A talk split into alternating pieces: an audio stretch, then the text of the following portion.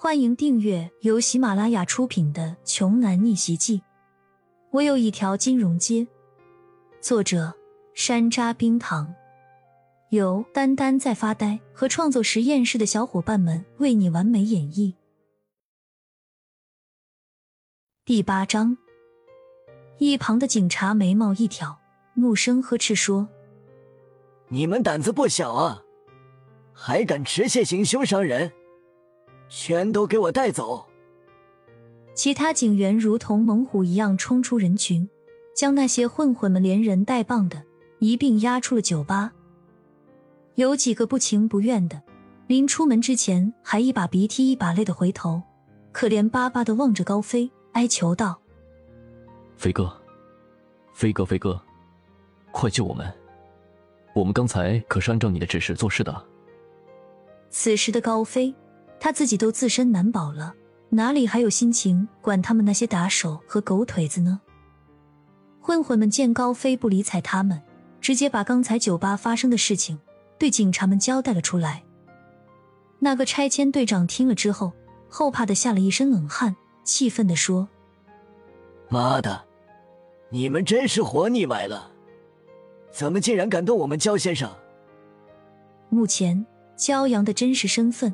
虽然是保密的，但是在接到这个任务的时候，他们带头的领导就都慌了。要不是对方特意强调要低调一些，恐怕他们会直接派坦克和直升机过来了。可见焦阳当下的身份是多么重要。拆迁队长直接上前，当着酒吧众人的面一脚就踹飞了高飞，然后反手就是一巴掌。直直的打在了王莹莹的脸上。你们这对狗男女，联手诈骗，赶紧把三十万还给焦先生。高飞挣扎着站起身来，抓着一旁王莹莹的头发，大声训斥的喊道：“贱人，都是因为你，快点还钱！”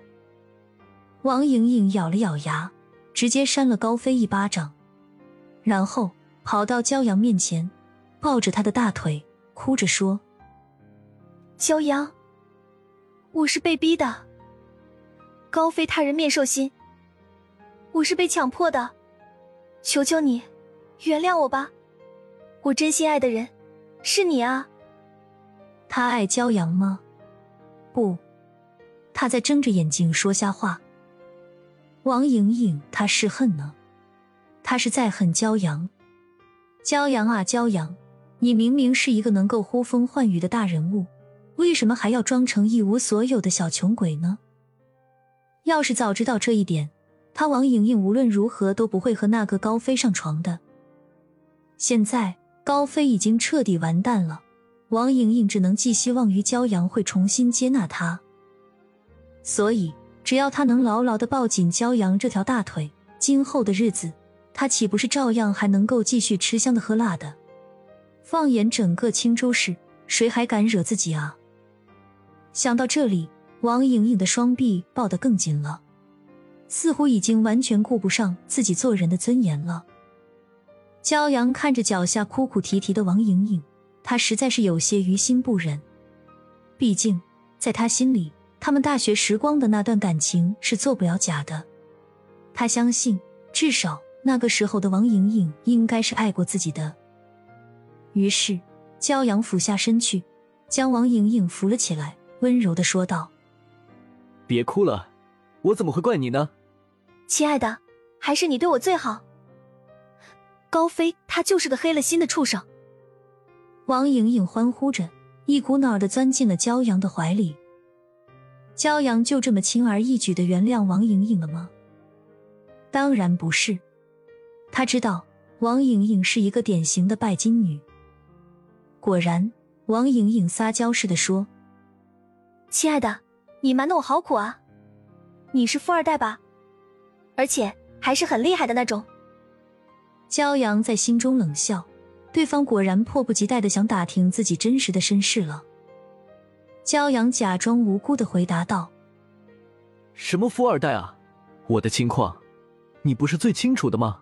区区三十万的彩礼，我都得卖父母留下的医馆，来筹钱。你就别开我玩笑了。王莹莹听到骄阳的回答，表情僵了一下，很快便恢复过来。她吹着骄阳的胸口，奶声奶气的说着：“你好坏呀，都这个时候了，怎么还在骗人家呢？你要不是富二代，怎么可能一个电话的功夫就能叫来这么多人呢？”周围的人听到王莹莹这句话，身上顿时起了一层鸡皮疙瘩，相互窃窃私语起来，都很好奇。这个骄阳到底是何许人也？